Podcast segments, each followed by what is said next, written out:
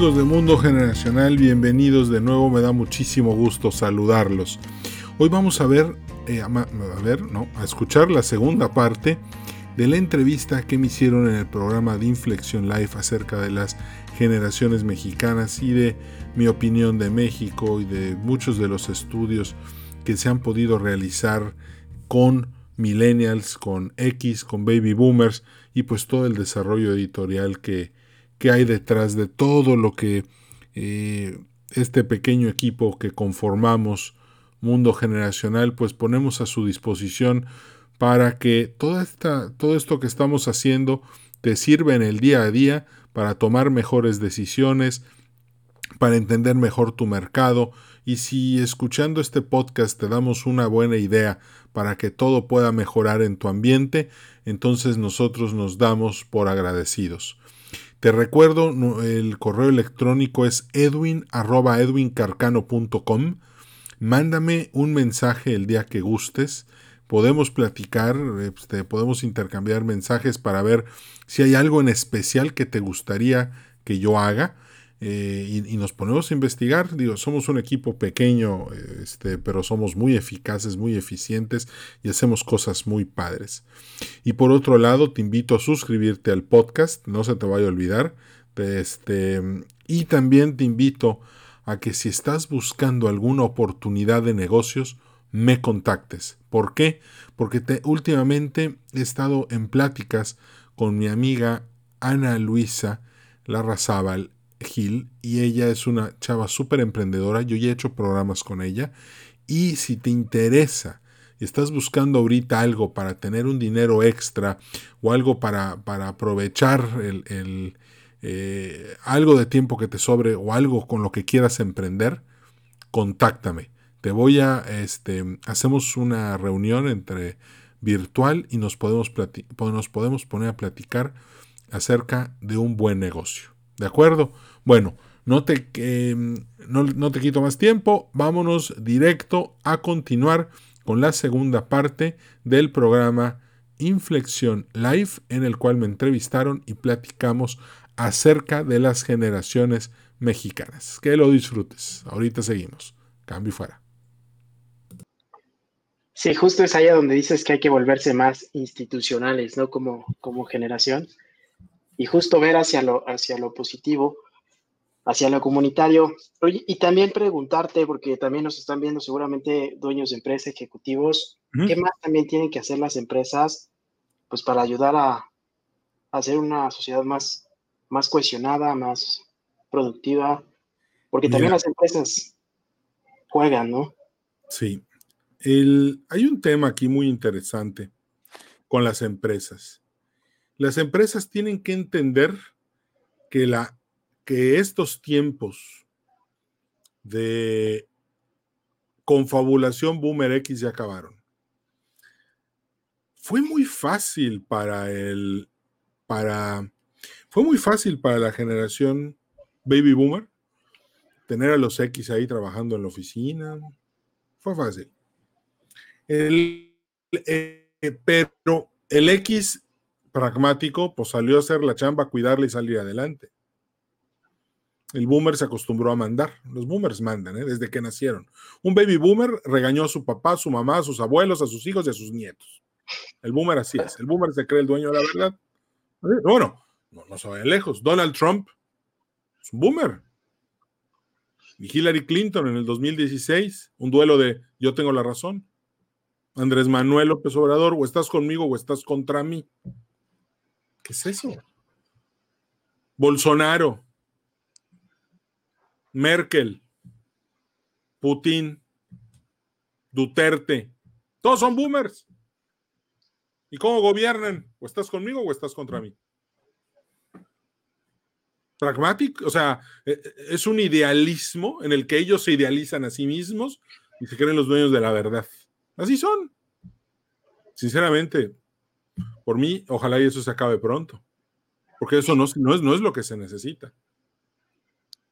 Entonces, y por otro lado, en las empresas, los millennials, me lo han platicado, o sea, en focus groups que hemos tenido de investigaciones de comportamiento laboral millennial, me dicen, Los millennials dicen, digo, esto es para todos los empresarios, ¿no? Pues lo que me acabas de decir. Yo vi a mi papá, así me lo dicen, a mi abuelo y a mi tío trabajar de 6 de la mañana a 10 de la noche. Llegaban a la casa cansados, malhumorados, tristes, gritando y, furiosos y frustrados. Nunca los vi irse de viaje, nunca los vi felices, nunca los vi disfrutar a su familia. Los vi tatuarse el nombre de la empresa no en el pecho, en el corazón. Y en el 95, en el 2001 y en el 2008 los corrieron. ¿De qué sirvió darle la vida a la empresa? Yo no se la voy a dar. Y por eso no se quieren comprometer con ninguna empresa. Esto no es generación espontánea. La manera de ser de los millennials tiene una base. Tiene una base de un aprendizaje que tiene que ver con el pésimo trato que muchas empresas le dieron a muchas personas. Y ojo, no, soy, no, no vayas a pensar que soy antiempresa para nada. Me considero capitalista y, financiero y, yo prefiero que la iniciativa privada este, eh, sea más poderosa que el gobierno mismo, pero, pero ahí te va algo. Eh, para que el ambiente laboral mejore, los patrones tienen que entender que esa antigua práctica de explotación se les acabó. A mí me da muchísimo gusto, porque sí hubieron muchos patrones que abusaron. Por ejemplo, ahorita con estos sistemas de que, de que tú contratas a tus empleados y, das, y te pagas una factura y no te generan antigüedad a ti, todo este tipo de mecanismos pragmáticos, X tenían que ser, contra otros X precisamente, a mí no me gustan en lo personal, ¿eh? Yo estoy de acuerdo en que se acaben. Que se acaben. Claro que ahorita no es el momento, ahorita hay una pandemia, ahorita hay que cuidar lo que hay. Pero eventualmente hay que entender que, este, que, que esta nueva generación millennial no se va a dejar maltratar. Dos, un millennial le dices hay que trabajar el sábado y lo considera terrorismo. Me lo han dicho. Y ve, se ríe Edwin, que es millennial, y Roberto se queda. Mm, Ahí están las diferencias ¿no? entre las generaciones. Yo soy X, pero, pero me lo dicen. Ni lo tengo que decir, ¿verdad? Ni que me viera yo millennial. Pero eso es lo que ellos me dicen, es lo que me dicen los millennials. No queremos trabajar un sábado. El sábado es para pasear a Firulais, no para irme a la oficina a trabajar. Además, hoy Firulais tiene un rol preponderante. Hoy Firulais es el hijo que nunca voy a tener. La humanización de las mascotas. Y eso tiene mucho que ver con este individualismo que ya está tomando algunos lados medio torcidones, en el que de repente el otro día me llevo una, una solicitud de amistad de un perro y de repente veo un gato con un sombrerito de Happy Birthday y su pastel. Y digo, ¿qué? ¿Y el gato entiende lo que está pasando? Y aquí hay casos, hay temas muy graves, porque si tú haces hijo a tu mascota, es tu mascota, no tu hijo. Pero si lo haces hijo, cuando ese perrito muera porque viven menos que los humanos, el duelo que vas a llevar es el duelo de un hijo. Y el dolor va a ser insoportable y eso no está bien. Que tener muchas cosas en mente. Claro que ahorita no ha empezado a pasar, porque no han pasado los 10, 12, 14 años que vive el perrito y el gatito. Entonces mejor cómprate una tortuga o un perico que duran, duran 80 años, ¿no? La tortuga creo que vive 120. Entonces así la tortuga te llora a ti, no toda la tortuga. Pero volvemos a lo mismo. Es este individualismo que tiene que empezar a voltear a ver otra vez hacia el humanismo, hacia volver a respetar la decisión de los demás, el conjunto. O sea, yo digo tal cosa y se hace. No, espérate. Vamos a ver qué dice la comunidad. Tiende tu cama. Arregla tu closet. Con tu novia, si ya tienes una familia, genera, genera más consenso. hay, un, hay un tema que me, que me gusta mucho de los X. Si me permites decirte algo de la familia X, he platicado con papás que de la generación X que, me han comentado, hombres que han dado todo lo que tienen una vez un hombre me dijo, un, muchacho X, hombre X, en 10 años no me he comprado una camisa porque todo lo que tengo se lo doy a mi familia. Te juro que me dieron ganas de pararme y aplaudirle de pie. Porque esa es la actitud, esa es una actitud totalmente comunitaria, totalmente de entregarse. Y después otro me decía, oye Edwin, es que te voy a decir algo sinceramente. Todos los días siento que en este ejercicio de ceder por el bien de los demás, yo termino cediendo todo y no recibo nada. y dice, y le digo a mi esposa, bueno, ¿y, tú en qué vas a ceder? Y a mis hijos, ¿y ustedes en qué? Y mm, nada más se me quedan viendo. Y entiendo que, y, la, y, ahí hay un detalle interesante, porque en el ejercicio de la, de la institucionalidad hay una sensación de que cedes en todo y no recibes nada. De hecho, ese, es el sentimiento que destapa el individualismo. Pero no te creas, los otros también están cediendo y también sienten que están cediendo y no están, ok, o sea, es, un, es una especie de truco mental, pero que tenemos que tener este, muy en cuenta para poder empezar a trabajar en eso que dijiste hace rato, de cómo empezar a ver un poco más la luz al final del túnel en esta espantosa crisis estructural que estamos viviendo. Yo que yo creo que es tan fea como las dos anteriores. Ah, Roberto, perdón, interrumpí. Eh, ahorita em, que, comentabas el tema de los, de los millennials, o sea, me gustaría retomar esto porque de pronto eh, pues se, sataniza o, se habla con cierta reserva, ¿no? del tema del, millennial, pero también estadísticamente, pues creo que son mayoría, ¿no? O sea, sí, claro. Eh, a lo mejor mencionabas el, baby boomer, que son los menos, pero son los que tienen el poder, pero el, millennial pues tiene, tiene mayoría en, en términos estadísticos. Entonces, o sea, ¿cuál es el reto, no? O sea, ¿cuál es el reto de, esa generación del, del, millennial? Mira, te voy a dar un dato inequívoco. En México hay 46 millones 400 mil millennials. Hay 34 millones 600 mil X. Y hay 14 millones de boomers. ¿Ok?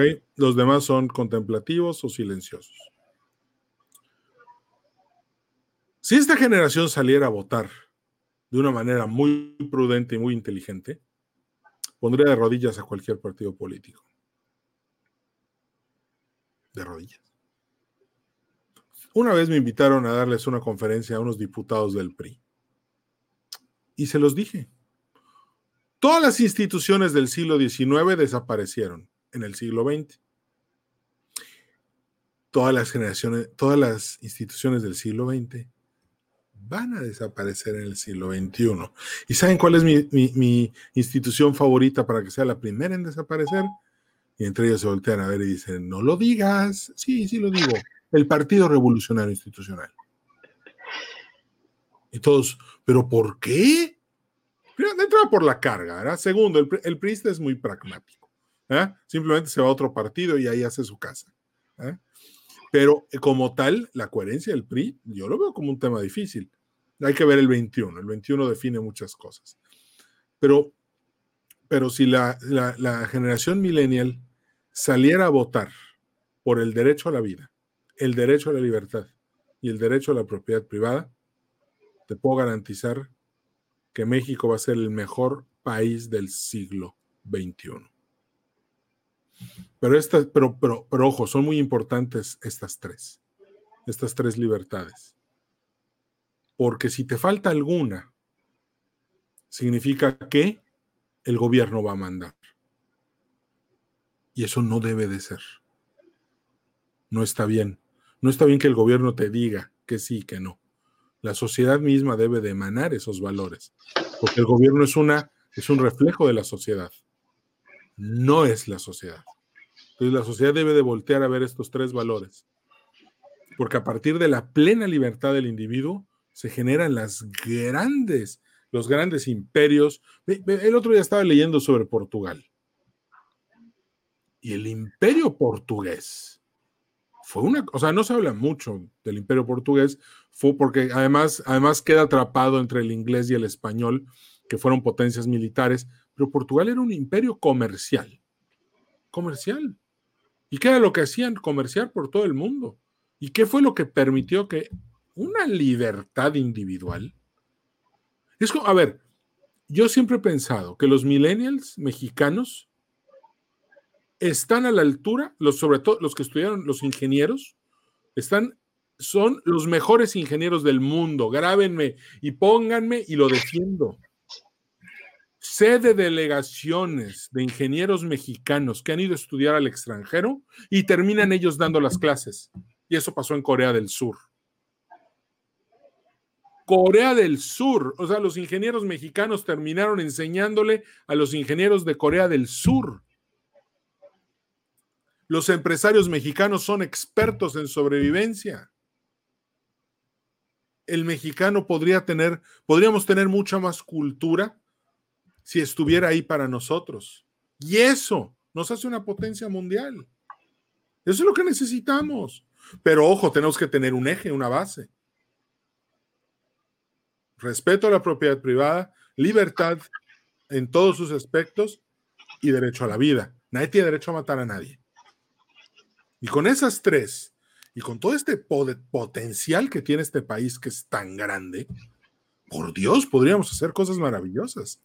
Pero también tenemos que liberarnos de algunos pecados mentales. Tenemos que abrazar la, mentalidad del progreso, algo que en los estados del norte pues es muy común, ¿verdad? Porque nos vamos a los estados del norte, ahí están los, ahí están los, este, los clústeres aeroespaciales, está el trabajo, ahí están los ingenieros, ahí están las escuelas. ¿Qué tenemos que hacer con las partes más rezagadas del sur de México? Empezar a formar ingenieros ahí también. Una sociedad con muchos ingenieros es una sociedad con buena suerte. Pues tenemos que empezar a trabajar en ese sentido. Ya mezclé un poco lo que me preguntaste, pero, pero creo que es importante que México lo sepa. Justo, y dijiste ahorita algo súper importante porque hay talento nato, ¿no? Muchísimo. Lo, tiene. Pero, ¿qué recomiendas también para, para combatir como esa apatía o ese, esa acción contemplativa de como dormida? ¿Qué, podemos hacer también pues, para despertarlos, animarlos, impulsarlos? Estaba escuchando una, una estadística de que el mexicano es la, es el, es el, es la persona que más música escucha al día. Y es cierto, ¿eh? porque estos, estos audífonos, cuando los desconecto del micrófono para dar una conferencia, una charla, empiezan con la música. Y me gusta mucho escuchar música todo el día.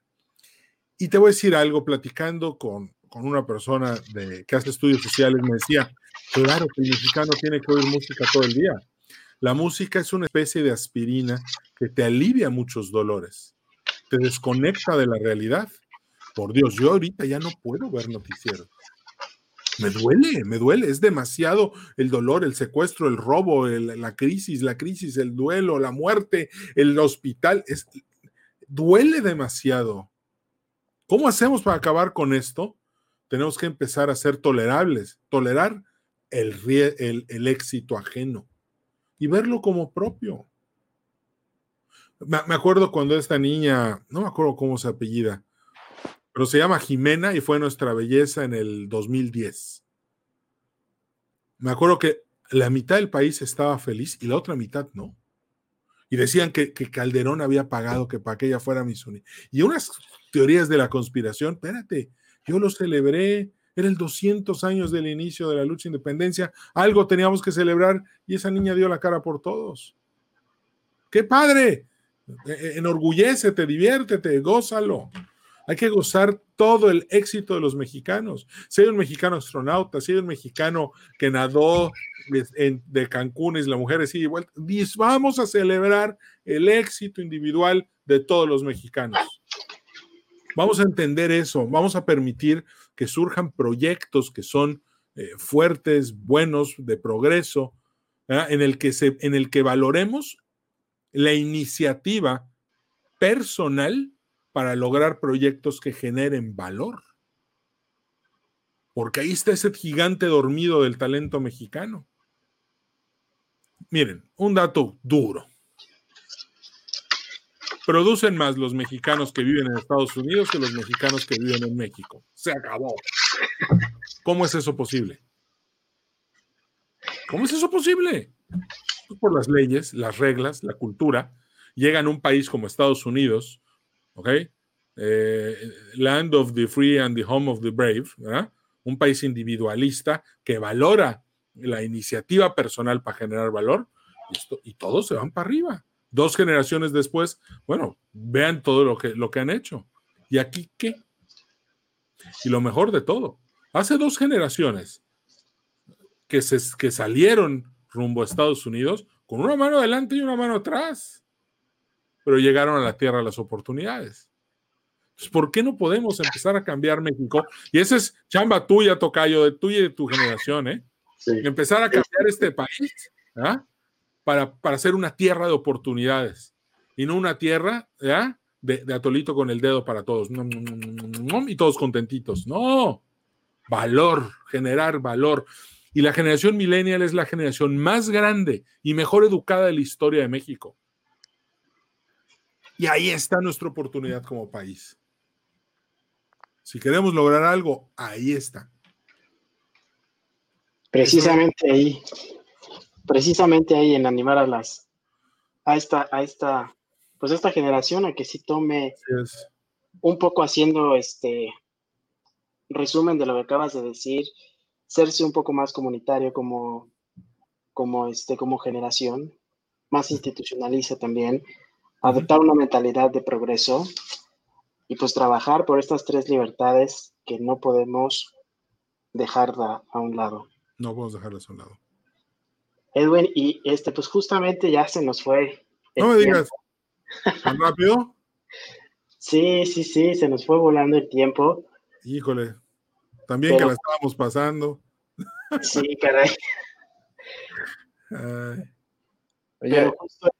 yo, creo que eh, el tema da, da para mucho. Estoy convencido de que las personas que nos están viendo o sea, van a quedar con ganas de, leer tus libros, de conocer más de lo que tienes en tus conferencias, porque a pesar de, que ahorita hemos estado platicando de las generaciones y, luego son palabras que manejamos mucho en, las conversaciones diarias, o sea, como, como mencionaba al inicio, este, ciertas etiquetas, pero, pero la importancia de las, de las generaciones, creo que no, no solemos ubicarla o dimensionarla, ¿no? O sea, y, y, para, para, cerrar el, el, programa, porque estoy seguro que las personas que nos están viendo tienen ganas todavía de, de platicar, de escucharte más, em, esta parte que hablabas del reto, o sea, no solo el reto de, de los millennials y el reto de, de la sociedad mexicana de aprovechar el talento que hay en cada una de las generaciones. O sea, ahorita creo que eh, además de la pandemia, em, tú, tú iniciaste diciendo que estamos en crisis, o sea, ya una crisis histórica, un cierre, un cierre de ciclo, y eso nos genera cierto pues escepticismo, cierta decepción, preocupación. O sea, anímicamente, somos, creo que como sociedad no estamos en nuestro mejor momento, ¿no? Entonces, ¿cómo, qué, recomendarías de todos los que estamos siendo parte de esta generación, independientemente de la generación a la que pertenecemos? O sea, ¿qué es lo que debemos de imprimir para, pues como sociedad, o sea, porque aunque estemos en secciones o seamos diferentes generaciones, a fin de cuentas somos unidad o debiéramos de ser una unidad. O sea, ¿qué, recomendarías para, para pues, afrontar los retos que tenemos enfrente? Sí, yo creo que tenemos que pensar más en la unidad, como lo acabas de decir. El individualismo tiene, es bueno, pero ya en estos extremos ya no. Y tenemos que volver a respetar a las instituciones, volver a darles forma, crear nuevas instituciones. yo creo que los millennials tienen la labor de, aprender de los boomers y de los X, para que cuando nosotros ya estemos en la vejez y ellos en la adultez, puedan tomar decisiones sabias, libres de los engaños históricos que han arruinado al país y poder entonces entender que México merece algo mejor, que México es un país que merece explotar su talento para no tener que depender de sus de, mentiras históricas, ¿verdad? Porque si vemos la si vemos la historia de México, pues vamos a ver que es una serie de es una serie de, de mentiras históricas que nunca han existido, ¿no? O sea, es como Walt Disney, ¿no? O sea, personajes históricos que nada que ver con lo que nos enseñan. Y casi siempre fueron unos tremendos traidores a la patria. Y hoy sus nombres están con letras de oro en el Congreso. Pero son las mentiras históricas de las que tenemos que deshacernos para poder entender mejor a México y poder triunfar como país. Ya. Edwin, pues muchas gracias por la confianza de, estar en este espacio. Les agradezco muchísimo. Les agradezco muchísimo la invitación. Roberto, Edwin, muchas, muchas gracias por la confianza de, invitarme aquí a su programa. Los felicito también a los dos y a todo su equipo de producción por estos este, 16 programas que ya llevan. Este, la verdad es que les mando un fuerte aplauso y les deseo lo mejor porque el trabajo que están haciendo urge que, que cientos de miles de personas escuchen su programa. Y eso les, se los deseo. Les deseo todo el éxito del mundo. Muchas gracias. Edwin, pues muchísimas gracias y también nos encanta tener, tenerte aquí.